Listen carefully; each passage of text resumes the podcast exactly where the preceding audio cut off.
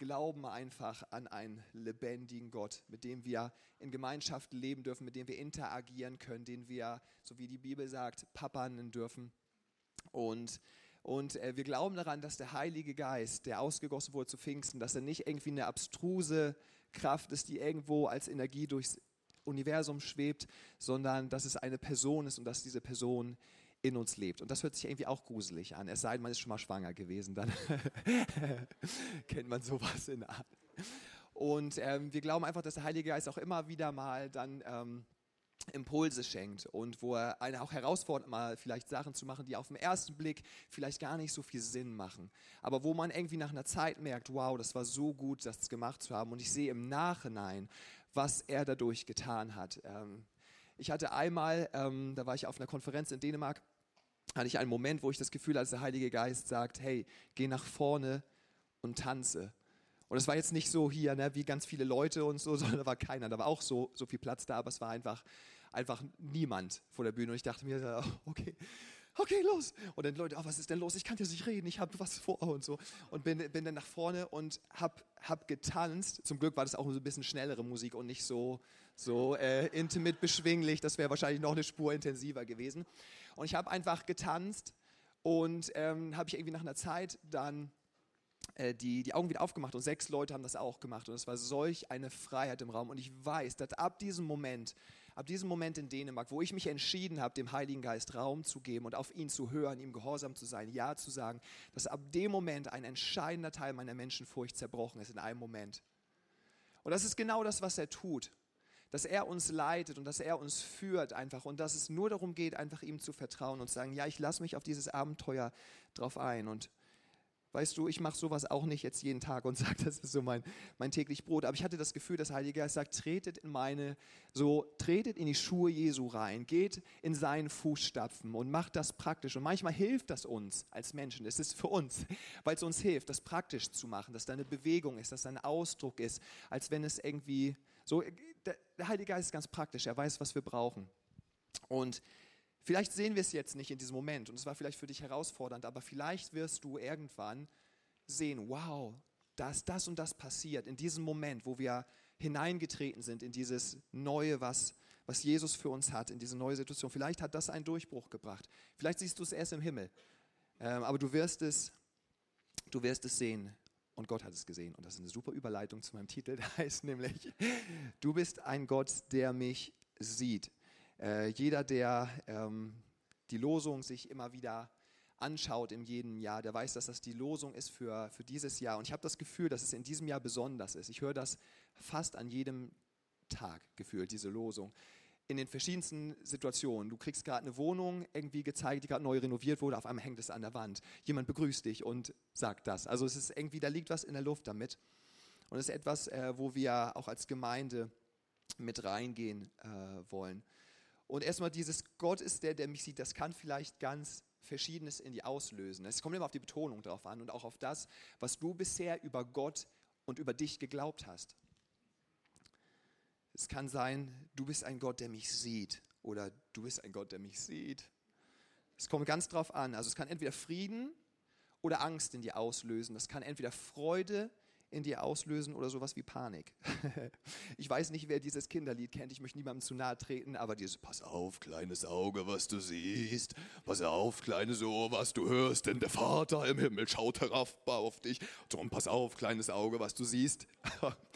Ich bin mir ganz, ganz sicher, dass das nicht im Repertoire unseres, unseres Lobpreises ist, weil das tatsächlich ein Gottesbild vermittelt, was zutiefst unbiblisch ist. Es stimmt, dass er uns sieht, aber das, was dort vermittelt wird, ist tatsächlich alles, aber nicht das, was, was wir über Gott dort lesen können. In Petrus 3, Vers 12 heißt es, denn die Augen des Herrn sehen auf die Gerechten und seine Ohren hören auf ihr Flehen.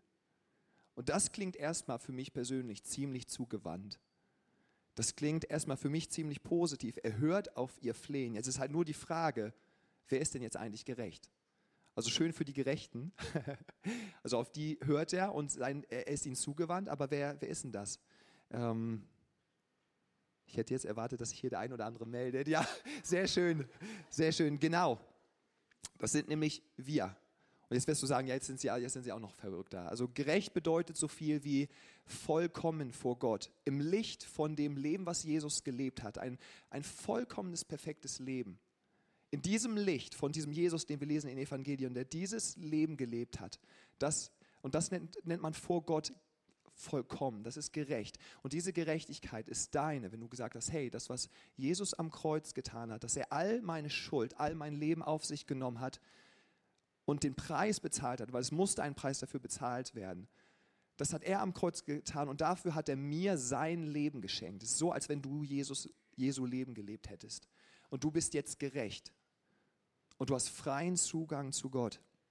Und das ist das, was am, am Kreuz passiert ist. In Römer 5, Vers 1 heißt es, da wir nun gerecht geworden sind durch den Glauben, also dass wir glauben, das ist, das ist passiert, haben wir Frieden mit Gott durch unseren Herrn Jesus Christus.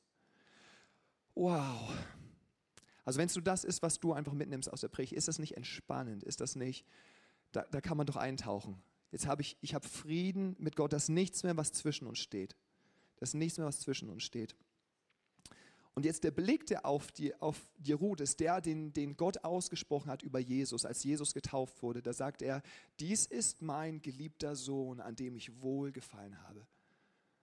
Und das spricht er jetzt über dir aus, nicht weil du jetzt irgendwas richtig gemacht hast oder so weiter, aber weil du von Jesus seine Gerechtigkeit empfangen hast. Dieses Vollkommene vor Gott spricht er aus, ich habe über dir, meinem Sohn, wohlgefallen, ich habe über dir, meiner Tochter, wohlgefallen. Du bist meine Freude. Und das ist der Blick eines absolut liebevollen Vaters. Es gibt immer wieder diesen Ausdruck, finde ich ganz schön, äh, den Luther so übersetzt hat, lass das Licht deines Angesichts über mir scheinen. Lass das Licht deines Angesichts über mich scheinen. Und wir haben gerade, unsere Gemeinde wächst gerade auf zwei verschiedene Arten und Weise. Neue Leute kommen mit dazu und neue Leute kommen auf diese Erde. Und alle so, okay, was ist das jetzt, Scientology? Nein, damit meine ich einfach, dass, dass Kinder geboren werden. Und ich sehe im Moment so viele Mütter mit ihren Kindern. Und äh, gerade gestern waren wir Miri und Marcel zu, zu Besuch. Und zu sehen, wie, wie Marcel oder Miri, wie sie, wie sie so in dieses kleine Gesicht schauen und das anlächeln, da ist dieses Wohlgefallen da. Und dieses Kind reagiert darauf. Das ist genau das, was hier beschrieben wird. Ja, dieses, das dein Angesicht leuchtet über dem Kind. Und das Kind grinst dich an mit diesen zahnlosen, zahnlosen Mund, mit diesen kleinen Augen. Noch nichts verstanden von der Welt, aber, aber sieht das. Papa ist für mich. Oh, Papa hat Wohlgefallen an mir. Es ist ganz, ganz, ganz, ganz tief. Und das ist genau dieser Blick, unter dem wir leben dürfen. Und es ist wunderschön, das zu sehen in dieser Gemeinde, dass hier Kinder sind, die darunter aufwachsen, unter diesem liebevollen Blick ihrer Eltern. Ja, zu sehen, wie wir haben solche Helden hier in dieser Gemeinde, was Eltern angeht. Ich möchte, dass wir mal einen großen, großen Applaus geben für diejenigen.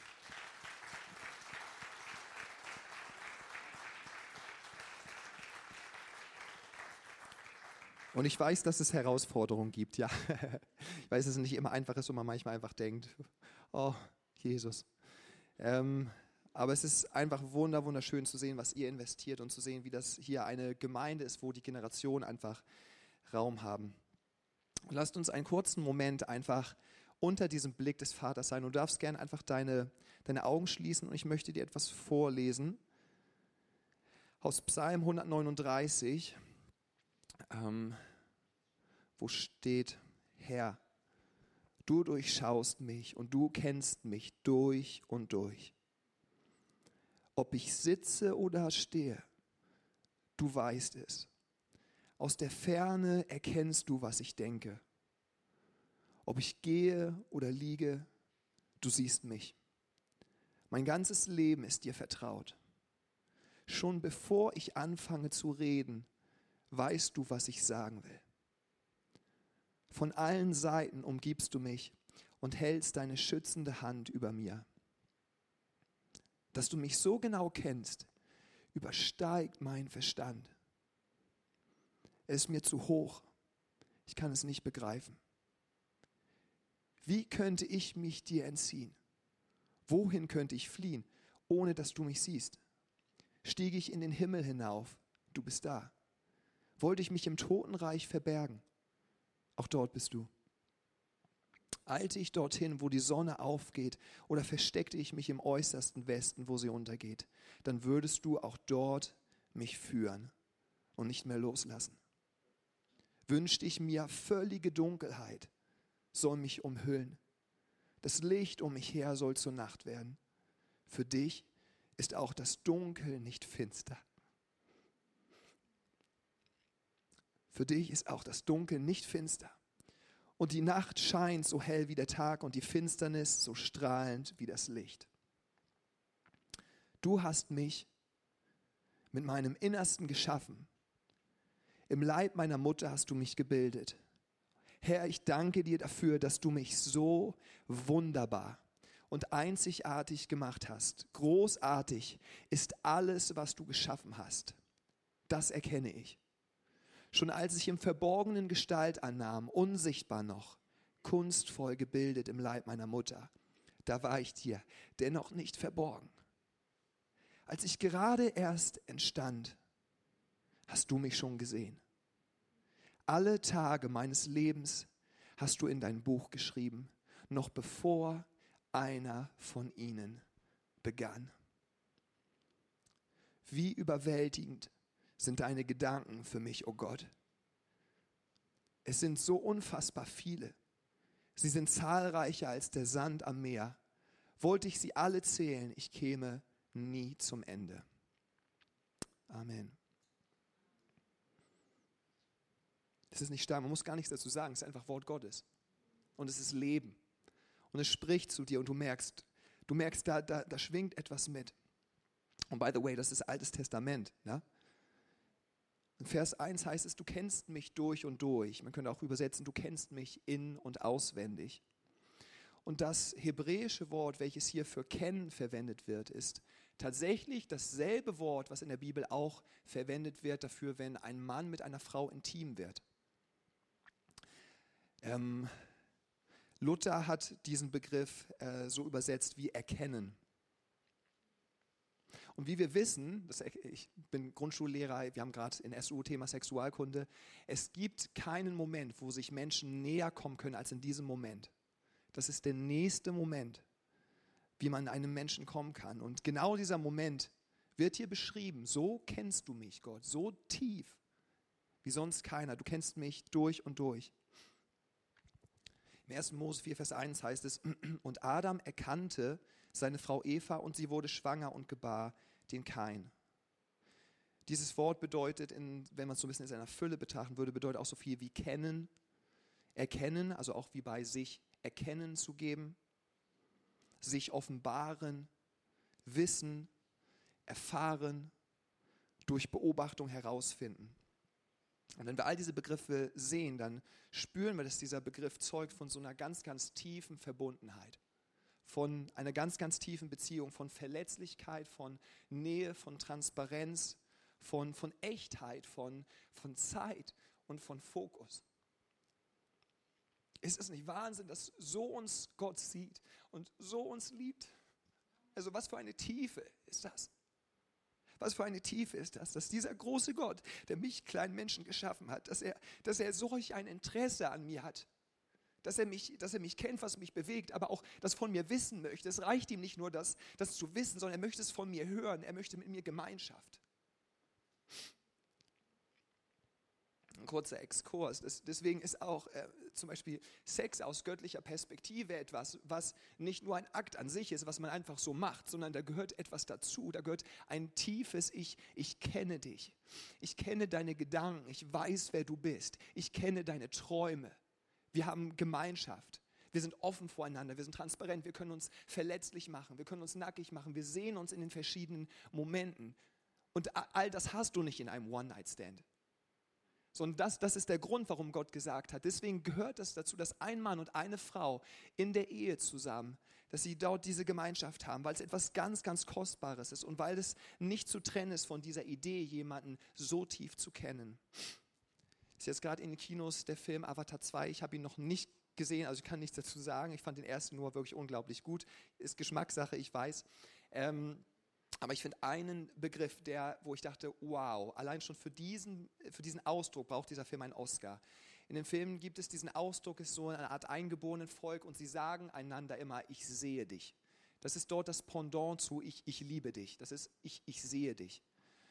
Und das ist so tief, wenn man darüber nachdenkt. Ich sehe dich. Ich sehe dich nicht nur als deine Gestalt, sondern ich sehe, wer du bist. Ich sehe, was in dich hineingelegt ist. Ich sehe, woher du kommst. Ich sehe, wohin du gehst. Ich nehme dich wahr als, als ganzes Geschöpf. Und das ist spannend. Das ist genau dieses Erkennen in diesem Moment, was Gott spricht. So, ich, ich, ich kenne dich für den, der du wirklich bist. Ich sehe dich und ich liebe dich. Ich mag dich. Das ist genau das, was, was, da, was dort rüberkommt. Also für den, der du wirklich bist. Keine Maskerade. Und er liebt uns. Er liebt dich abgrundtief. Oh, doch, eigentlich schon. Wenn man überlegt, dass er in die Hölle gegangen ist, sozusagen, dann, dann doch, doch war theologisch doch korrekt. Denn so sehr hat Gott die Welt, dass er seinen einzigen Sohn gegeben hat. Für dich, weil er dich kennenlernen möchte. Das ist unglaublich stark. Er möchte jede Facette, jeden Traum, jede Angst, jede Sehnsucht. Und er möchte mit dir Beziehung leben und das tiefer und tiefer einander kennenlernen. Und das, das ist das ist 2023, ihr Lieben. Wenn es etwas ist, dann ist es das. Das ist 2023. Und dann, guess what, nächstes Jahr 2024 wird es auch das sein. Einfach ihn tiefer kennenzulernen und ihn uns kennenlernen zu lassen. Ja? Und ihn bekannt zu machen. Das ist das Leben. Wenn du wissen willst, was das Leben ist, das sind diese zwei Sachen. Ihn zu kennen und ihn bekannt zu machen. Und damit hast du das Leben.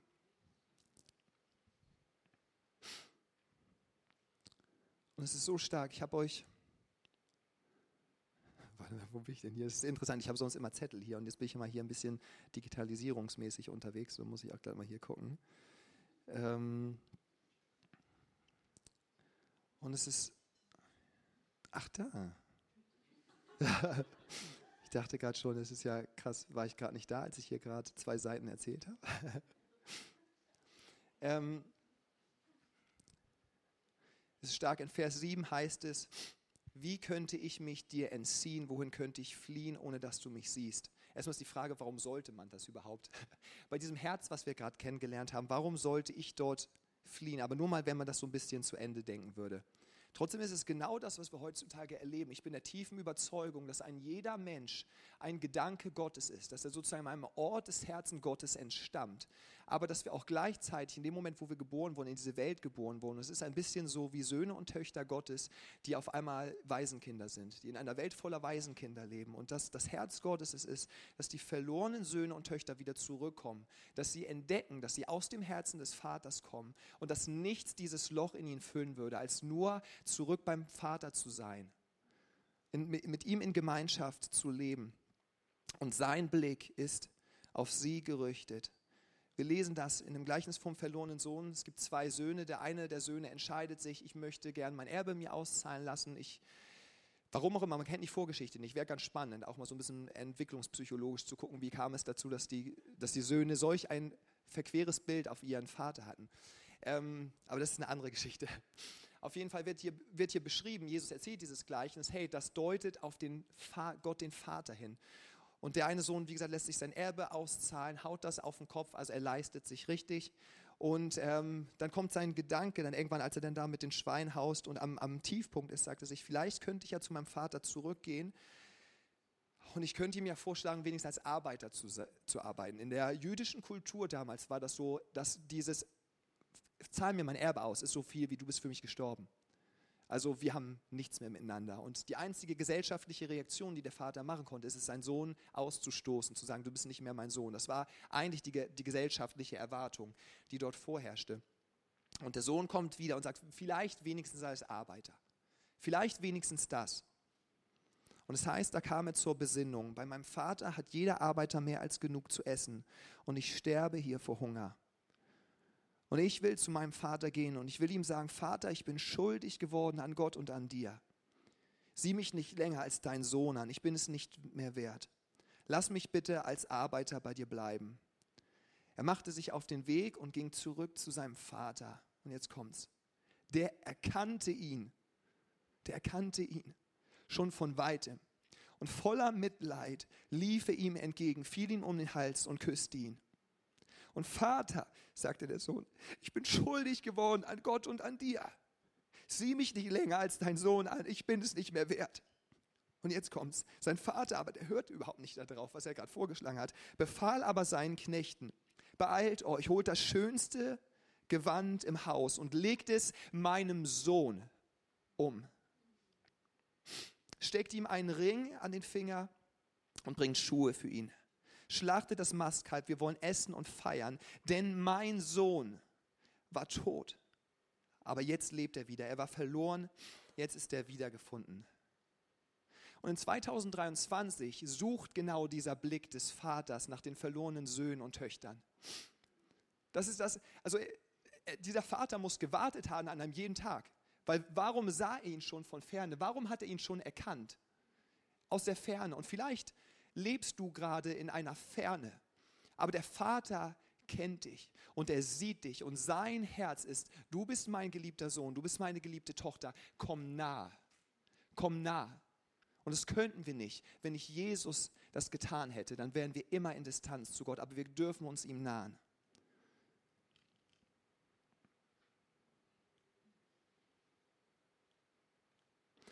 Und Jesus, dafür danken wir dir.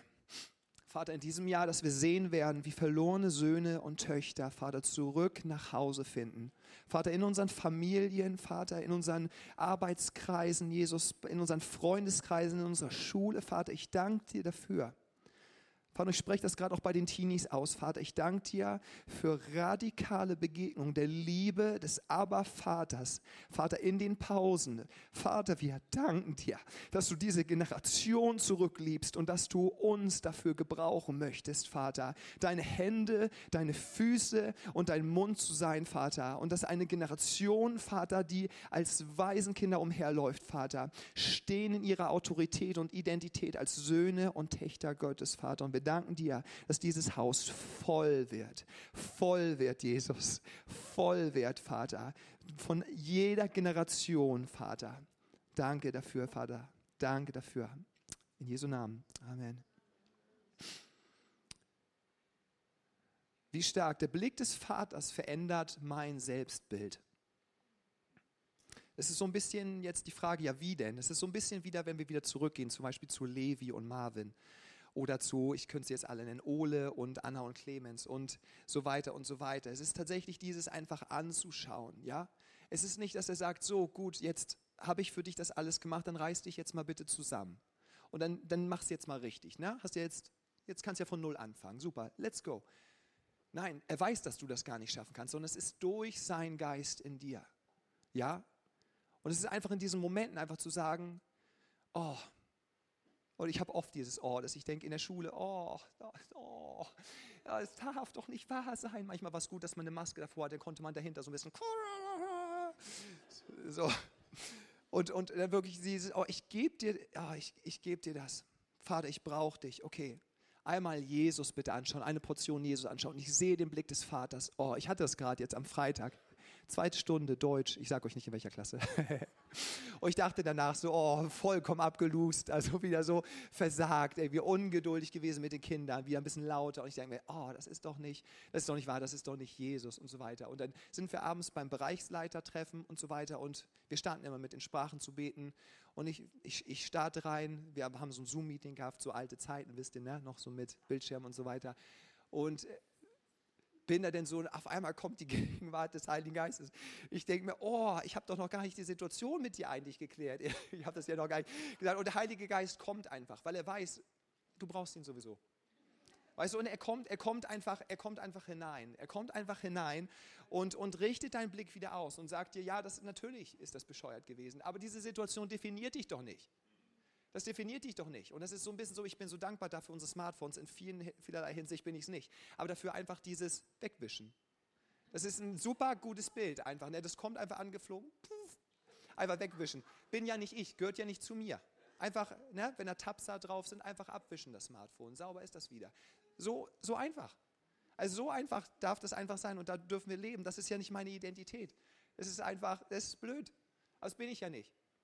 Also und dann danke ich, danke Jesus, oh, deine Liebe lebt in mir und wie bist du? Du bist sanftmütig. Oh, ich bin auch sanftmütig, das ist großartig. Du bist geduldig. wow, danke, dass diese Geduld in mir lebt. Ich spüre sie nicht immer, aber sie ist da und ich darf einfach dann kurz einen Moment mir nehmen und sagen, Jesus, deine Geduld jetzt. und wir einfach, und das ist diese Frage einfach, worauf schauen wir? Und wir dürfen einfach darauf schauen. Und manchmal im Alltag ist es einfach so, ne, du gehst durch deinen Alltag und auf einmal halte kurz inne und sag, ach, ja, nicht aus meiner Kraft. Natürlich. Hi, wie geht's? Und dann geht's weiter. Und das ist super, super stark. Und dafür danken wir dir, Jesus. Und so wie, wie gesagt, die, die, die Babys angeschaut werden und sie werden angelächelt und ihre Reaktion ist, sie lächeln zurück. So ist es auch so. Er hat uns schon geliebt, als wir noch Feinde waren, sagt die Bibel. Also er lächelt uns an, wir lächeln zurück. Also einfach, schau auf Jesus. Schau einfach nicht auf dich. Also dieses, ich drehe mich um, um meine Verletzung und meine Kreise. Ich will niemandem auf den Schlips drehen. Es führt zu nichts manchmal außer dass du noch frustrierter wirst. Und schau auf Jesus, verbring Zeit mit Jesus. Ich glaube, dass ich tatsächlich die meisten Sozo-Sessions in meinem Leben tatsächlich mit ihm einfach allein hatte. In diesem Moment, wo wir beide waren, in diesem verborgenen Ort, wie die Bibel spricht. Und dort der Vater, der im Verborgenen sieht, Dinge tut, die dann in der Öffentlichkeit offenbar werden. Und das ist stark. Das kannst du einfach erleben. Da, da, musst du nicht irgendwie morgens, sonntags, Ruben hat nur ein kurzes Fenster von fünf Minuten vielleicht für mich. Bitte, Pastor Ruben, tu doch was. Nein, du kannst einfach selber. Der Weg ist frei. Du kannst einfach hingehen in seine Gegenwart, du kannst ihm das bringen. Und er wird dich manchmal herausfordern und er wird sagen, tu jetzt das. Oh, nee, das, das, das will ich jetzt aber gar nicht. Ja, dann machst du es einfach trotzdem. Warum? Weil es dich frei macht. Weil er dich kennt. Er gibt dir nicht, was du willst. Und das ist ein Satz für 2023 und den Rest deines Lebens. Er gibt dir nicht, was du willst. Muss ich wirklich sagen, das ist falsche Theologie. Er gibt dir nicht, was du willst, aber er gibt dir immer, was du brauchst. Und das ist tief und das ist super, wenn wir da einfach einsteigen. Jesus, das möchte ich mehr lernen. Im 2. Korinther 3, Vers 18 heißt es, wir alle aber, indem wir mit unverhülltem Angesicht die Herrlichkeit des Herrn anschauen, wie in einem Spiegel, wir werden verwandelt in dasselbe Bild von Herrlichkeit zu Herrlichkeit, nämlich vom Geist des Herrn. Und wo lebt er? Doch nicht irgendwo im Universum schwabernd, sondern der lebt in dir. Der lebt in dir. Das heißt, es ist ein Gebet weit entfernt. Ein Gebet weit entfernt. Und deswegen liebe ich so, das in Sprachen zu sprechen, weil, weil du gibst dem einfach Raum. Und manchmal ist es gut, wenn die Birne einfach, wenn der Verstand einfach mal ruhig ist. Und wenn einfach du mal den Geist machen lässt und er sagt, endlich kann ich mal. Ja? Also wenn du noch nicht in Sprachen sprechen kannst, dann bitte, das ist ein Geschenk, das für jeden ist, dann bitte sprich deine Dinnerpartyleiter an, sprich uns an. Ja? Lass dir das nicht entgehen. Das ist so ein starkes Tool. Und er sagt uns, während wir ihn anschauen, ich sehe was, was du nicht siehst. und ich sehe was, was du noch nicht siehst. Und das ist großartig. Und in seiner Nähe und unter seinem Blick werde ich verändert und entdecke, wer ich selbst bin. In Vers 14 vom Psalm 139 heißt es, Herr, ich danke dir dafür, dass du mich so wunderbar und einzigartig gemacht hast. Großartig ist alles, was du geschaffen hast. Das erkenne ich. Das ist doch stark. Diese Aussage, die traut man sich doch fast gar nicht. Äh, äh, das ist doch schon fast hochmütig, könnte man meinen. Aber nein, das ist tatsächlich wirkliche Demut, weil du glaubst das, was Gott über dich sagt. Und tatsächlich ist, wenn ich nicht falsch liege, ist es David. Ne? David, den geschrieben hat, gut. Ruben Matthias haben es abgenickt. Bibelschulen, check. Es ist David gewesen und von David, man weiß es nicht ganz genau, aber man vermutet, ähm, dass er tatsächlich irgendwie in unehelicher Situation vielleicht geboren ist. Er erwähnt das in einem anderen Psalm mal so oder in, ähm, ich weiß es jetzt nicht ganz genau, aber es ist auf jeden Fall, wenn wir uns die Geschichte von David angucken, dann ist er immer der, der Sohn, der so ein bisschen abseits ist, der ausgeschlossen ist. Der Prophet Samuel kommt, alle Söhne werden aufgereiht. Das sind sie, das ist mein ganzer Stolz. Ja, dann geht er die durch. Ja, ist er nicht dabei, der König, der gesucht wird. Ja, ja, das ist natürlich schlecht jetzt. Also, das waren ja alle deine Söhne. Ach nee, da gibt es ja noch einen. Ach Mensch, ja, der David. Ja, natürlich, ja, der ist auf dem Feld unsere Schafe hüten, was natürlich auch Kinder so machen für ihre Eltern.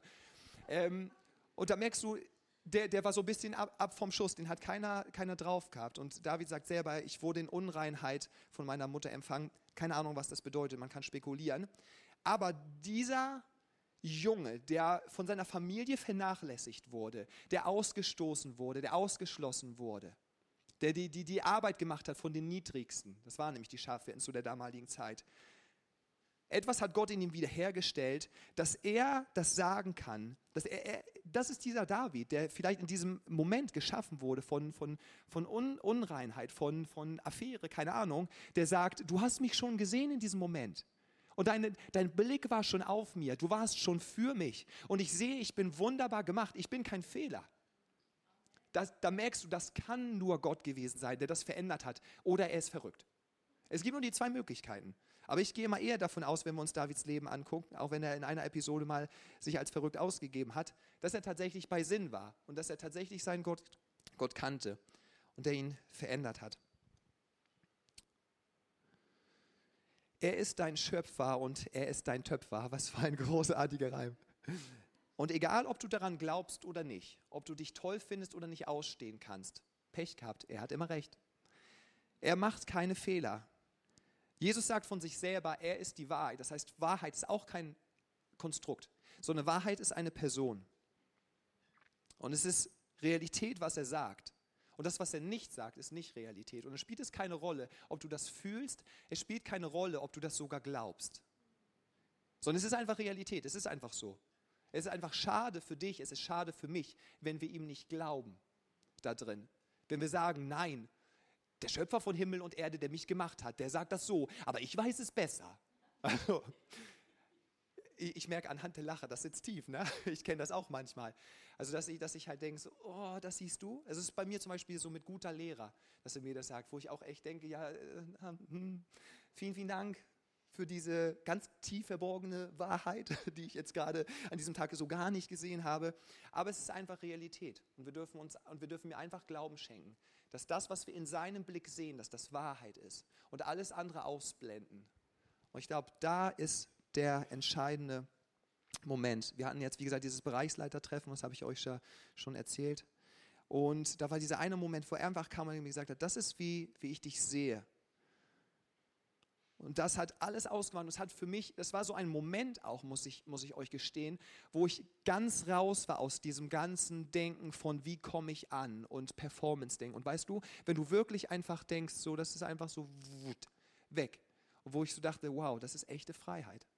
So in dem Moment. Wenn es einfach nicht mehr kümmert, was die anderen denken, was ihr Urteil über dich ist, weil du kennst das Urteil und das Urteil Gottes über dir ist sehr gut. Und daraus lebst du. Das ist nicht mehr, ich muss jemandem Menschen, vielleicht sogar am schlimmsten Fall noch Gott etwas beweisen, ja, dann wird es verkrampft, dann wird es immer schlecht. dann wird es immer schlecht. Ich muss jetzt noch mal kurz zeigen, ne, wie toll das wird, ja, das wird ganz toll. Sondern wenn es dieses ist, wow, oh, Papa guckt zu und ich habe meinen Ballettauftritt. Ey, wow, also jetzt nicht ich, ne? Also das war nur ein Beispiel für die weiblichen Vertreterinnen unter uns, ne? So, wow, dann, dann wird das Ganze noch schöner. Und ich sehe, Papa steht am Fußballfeld. Papa ist für mich, der ist so begeistert, der sagt schon immer, ich werde der nächste Messi. Und äh, das, das war doppeldeutig, aber okay. Habt Gnade, wenn ihr die Zimmer seht. aber ist das nicht stark? Egal wie sehr du dir wie ein Loser vorkommst. Es ist so cool, er möchte einfach nur den Vorhang zur Seite schieben und dass du siehst, was, was er sieht. Ja? Und dass du, dass du es glaubst und dass du darin lebst, unter diesem Blick. Weil es ist tatsächlich möglich, dass wir ein Leben leben unter seinem Blick, aber nicht von und nicht aus seinem Blick. Und ich muss sagen, das gibt für mich, an einigen Tagen gelingt mir das und an anderen ist es auch irgendwie, die Zeit kommt und die To-Do-Listen sind lang. Und dann, dann auf einmal merkst du auf einmal, Mensch, ich bin gerade zwei Tage in meiner eigenen Kraft gelaufen. Was für eine Verschwendung, da ich doch dieses Geschenk in mir trage. Und ich will ja nicht später im Himmel sein und will sagen, will den sehen, dann macht er dann so einen Raum auf und sagt, Joscha, das sind alles deine Geschenke. Und ich denke mir, Wahnsinn, wo waren die denn die ganze Zeit? Ja, die waren die ganze Zeit in dir. Du, hast, du warst nur nie im Raum drin. Du hast nur das nicht ausgepackt. Das ist irgendwie lustig, aber irgendwie auch höchst dramatisch. Und ich glaube, dass das tatsächlich der Grund ist, warum wir vieles, vieles nicht sehen von dem, was wir eigentlich sehen könnten. Was eigentlich das ist, was der Heilige Geist uns verheißen hat, was unser ist, was unser Erbe ist. Denn all die Fülle, in ihm lebt in uns. Derselbe Geist, der Jesus von den Toten auferweckt hat, lebt in dir mit seiner ganzen Kraft. Das bedeutet, dass alles da. Es wird auch aufgeschlüsselt. Alles das Frieden, Freude, alles, was du brauchst, Liebe, Selbstkontrolle. Es ist alles da, was du brauchst. Es ist da. Aber dann frage ich mich, warum sieht diese Welt so aus? Wenn das die Wahrheit ist, dann muss dazwischen irgendwo eine Schwierigkeit sein. Irgendwo muss was nicht zusammenpassen. Und es ist nicht auf der Seite Gottes. Da, so viel ist schon mal sicher. Sondern er hat das gesagt, hier sind die Autoschlüssel, fahr. Aber wenn du nicht fährst, dann wirst du auch nicht an einen anderen Ort dann kommen. Es ist dir alles gegeben. Es ist mir alles gegeben. Aber ich kann dann trotzdem, und das, ich weiß nicht, warum es so ist. Manchmal sind wir als Menschen so stupide wie das Volk Israel. Man denkt sich so ein bisschen so, oh, das sind ja Hornochsen, er hat es gesagt und gerade hat es schon wieder getan und schon wieder. Oh, schlimm, schlimm, schlimm, schlimm, wir werden alle sterben, lass uns wieder zurückgehen. Ja, aber wir sind manchmal genauso, nichts begriffen manchmal davon. Also dann dass, dass, dass man so merkt, du, das ist so ein bisschen wie, da läuft so ein Mechanismus im Hintergrund. So, du weißt so irgendwie so, ja, mir ist alles möglich durch den, der in mir lebt. Ja, auch Mensch, ja, die Kinder haben jetzt gerade alle nicht gehört. Auch Mensch, ja, ich bin ja auch eine arme Wurst. Oh, jetzt gehe ich mal nach Hause, vielleicht hat mir ja was Schönes gekocht. Also, ja, Mensch, das ist, sondern es ist, ist, ja alles da. Es ist ja alles, und das ist ja das Frustrierende. Es ist ja alles da. Man hat ja keine Ausrede mehr oh, die Zeiten sind so schlimm. Ja, es wird immer dunkel, aber was hat er denn hier gesagt vor im Psalm 139? Selbst wo Finsternis ist, da ist Licht, weil er da ist und weil du da bist. Aber wenn du dir dessen nicht bewusst bist und wenn du das, wenn du das nicht herauslässt, wenn du nicht darin läufst, ja, dann herzlichen Glückwunsch. Ach, Jesus, du bist großartig. Habt ihr eigentlich gemerkt, dass ich Crocs anhabe? Die habe ich mit Absicht angezogen, weil ich einfach dachte, man muss sich einfach manchmal nicht so ernst nehmen. Das, man muss sich doch nicht ernst nehmen und dadurch passt auch, wir sind alle hier. Du bist im Thronsaal Gottes hier, weil du da bist. Herzlich willkommen. Aber auch wir sind auch in seinem Wohnzimmer. Ja, wir sind Familie Gottes. Wir kommen zusammen, haben Zeit in seinem Wohnzimmer. Das ist wunderbar. Und in meinem Wohnzimmer habe ich immer die an. und noch andere, die kann ich auch empfehlen. Meine Mama macht erstklassige Filzpuschen. Die habe ich auch an. Aber die waren mir hier jetzt, die waren nicht so ganz passend dazu. Und die waren mir jetzt auch ehrlich gesagt zu schade. Mit den Crocs habe ich so ein bisschen Halt hier dann noch, auf jeden Fall. Gut, dann haben wir das auch geklärt. Wir sehen, wenn wir nochmal zum verlorenen Sohn zurückkommen, wir, wir merken aber, die Geschichte ist nicht vorbei. Es gibt nicht nur einen Sohn, sondern es gibt einen zweiten, der beim Vater gewesen ist. Und auf diese Leute möchte ich jetzt darauf eingehen. Die habe ich nämlich eben schon so ein bisschen eingeführt. Die haben genau das gemacht. Die haben unter dem Blick des Vaters gelebt. Oh.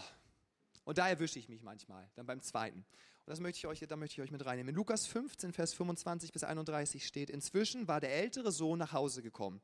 Er hatte auf dem Feld gearbeitet, natürlich, und hörte schon von weitem die Tanzmusik. Er rief einen Knecht herbei und fragte ihn erstaunt, was wird denn hier gefeiert? Dein Bruder ist wieder da, antwortete er ihm, und dein Vater freut sich sehr, dass er ihn wohlbehalten wieder hat. Deshalb hat er das Mastkalb schlachten lassen, und jetzt feiern sie ein großes Fest. Der ältere Bruder wurde wütend und wollte nicht ins Haus gehen. Da kam sein Vater zu ihm heraus und redete ihm gut zu. Komm und freu dich mit uns. Doch er entgegnete ihm bitter, und jetzt kommt es. All diese Jahre habe ich mich für dich abgerackert alles habe ich getan, was du von mir verlangt hast. Aber nie hast du mir auch nur eine junge Ziege gegeben, damit ich mit meinen Freunden einmal richtig hätte feiern können. Und jetzt, wo dein Sohn zurückkommt, der dein Vermögen mit Huren durchgebracht hat, jetzt lässt du sogar das Mastkap für ihn schlachten. Und sein Vater redete zu ihm. Und jetzt kommt es. Mein Sohn, du bist immer bei mir gewesen. Du warst immer da. Hast du mich denn nicht gesehen? Ich habe dich gesehen. Hast du mich nicht gesehen? Hast, hast du nicht in meine Augen geschaut? Alles, was ich habe, alles, was ich habe, gehört doch dir. Und das ist genau das, warum wir heutzutage nicht das sehen, was wir eigentlich sehen könnten. Es liegt nicht daran, dass irgendwas groß durchbrechen muss. Der Himmel ist schon offen, sagt die Bibel. Der Himmel ist schon offen. Der Himmel aber manchmal zwischen, dein, zwischen unseren beiden Ohren, der hier, der ist manchmal geschlossen. Weil unser Denken sagt, aufgrund unserer Erfahrung, nö, kann nicht sein. Und das, ist, das sind diese zwei Punkte, die uns manchmal auffallen. Es sind Angelegenheiten des Denkens und es sind Angelegenheiten des Herzens. Und deswegen wollen wir in diesem Jahr wollen wir auf eine Reise gehen. Wir wollen auf eine Herzensreise gehen, ja, weil wir wir haben im letzten Jahr, wenn ihr euch daran erinnert, wir haben alles nochmal besprochen, unsere Identität in Christus, was uns gegeben ist, Autorität, Power, alles bekommen. Es ist alles da. Gut. Woran hapert es dann? Es hapert genau daran, dass, dass manchmal sind es Sachen des Denkens und es Sachen des Herzens. Wir wollen, wie gesagt, auf diese Herzensreise gehen. Wir wollen auch Jesus unser Denken herausfordern lassen und dann wollen wir das, was er uns gegeben hat, rauslassen. Ja, du musst nichts rauspressen, Ein Baum muss keine Äpfel rauspressen. Er ist ein Apfelbaum, er ist sich sicher in seiner Identität, also produziert er Äpfel. Du bist ein Christ, also hast du Jesus Christus in dir, also lebst du Jesus aus. Das wird großartig werden dieses Jahr. Es wird wirklich, es wird ein richtig, richtig, richtig starkes Jahr werden. So, jetzt habe ich hier noch aufgeschrieben, was ist alles, was alles möglich ist, wenn man darauf nicht hört. Aber das ist jetzt einfach, wollen wir gar nicht mehr, wollen wir gar nicht mehr hören. So, klarer Fall ist, es muss von unserem Kopf ins Herz fallen. Es sind einfach ein paar Zentimeter hier sozusagen. Und ich weiß, es sind jetzt nicht die Organe, die hier gemeint sind, das ist schon klar. Aber es ist die Frage, was bedeutet es, Sohn Gottes zu sein? Was bedeutet es für mich am Montagmorgen, Tochter Gottes zu sein? Erbin zu sein, Erbe von dem Schöpfer. Mhm. Darauf mal zu meditieren. Okay, das muss irgendwie von hier nach hier. Okay. Was bedeutet es, dass derselbe Geist, der Jesus von den Toten auferweckt hat, in mir lebt? Was bedeutet es, dass wir zur Gerechtigkeit Gottes geworden sind? Da bin ich raus. Also, also wirklich, das reden wir so häufig, das wird zur Gerechtigkeit Gottes gewesen sein. Ich bin die Gerechtigkeit Gottes. Ja, weil es kommt ja nicht mehr darauf an, was ich tue, sondern es kommt darauf an, was Jesus gelebt hat. Okay, okay, gut. Hm, von hier nach hier, Reise. Hm, denken, Herz. Okay. Lasst uns das in diesem Jahr einfach auspacken. Ja, es sind wie einfach Geschenke, die uns gegeben sind. Lasst uns das auspacken. Lasst uns was damit machen. Lasst uns nicht sagen, wir sterben einfach dann irgendwann und dann liegen all diese Sachen da einfach rum, sondern sie sind ja dafür da, um wirklich zu sehen, wie der Himmel die Erde berührt. Es ist dafür da, dass die verlorenen Söhne und Töchter, dass sie nach Hause kommen.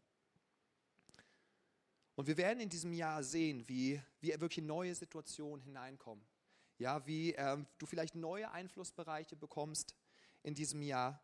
Vielleicht wirst du auch sehen, wie sich Verheißungen erfüllen. Das kann manchmal in einem Moment sein. Manchmal viele Sachen im Königreich Gottes, weil eine Frucht des Geistes ist auch dieses, ne, das rede ich irgendwas. Also auf jeden Fall, Geduld ist wichtig im Reich Gottes. Und dementsprechend brauchen Sachen manchmal Zeit und manchmal kommen Sachen auch dann auf einmal. Und lasst uns in diesem Jahr von seinen Augen leiten lassen. Das, was er, was er einfach tun möchte. Und für mich, ich habe für dieses Jahr einfach mein persönliches Losungswort, ist einfach dieses, wo es heißt, sie werden sein wie die Träumenden. Ich weiß, es ist ein ganz anderer Kontext, spricht vom Volk Israel, aber wo ich glauben werde, oder was heißt glauben werde, ich glaube, dass in diesem Jahr ich sehen werde, wie Träume, die Gott hineingelegt hat in mein Herz, wie sie Realität werden und wie ich sagen werde, buff, das ist zu groß. Lass uns gemeinsam aufstehen. Ah, es gibt kein Limit. Es gibt kein Limit. Das hat uns, was Lübeck angeht, hat uns das Jesus gesagt. Es gibt kein Limit.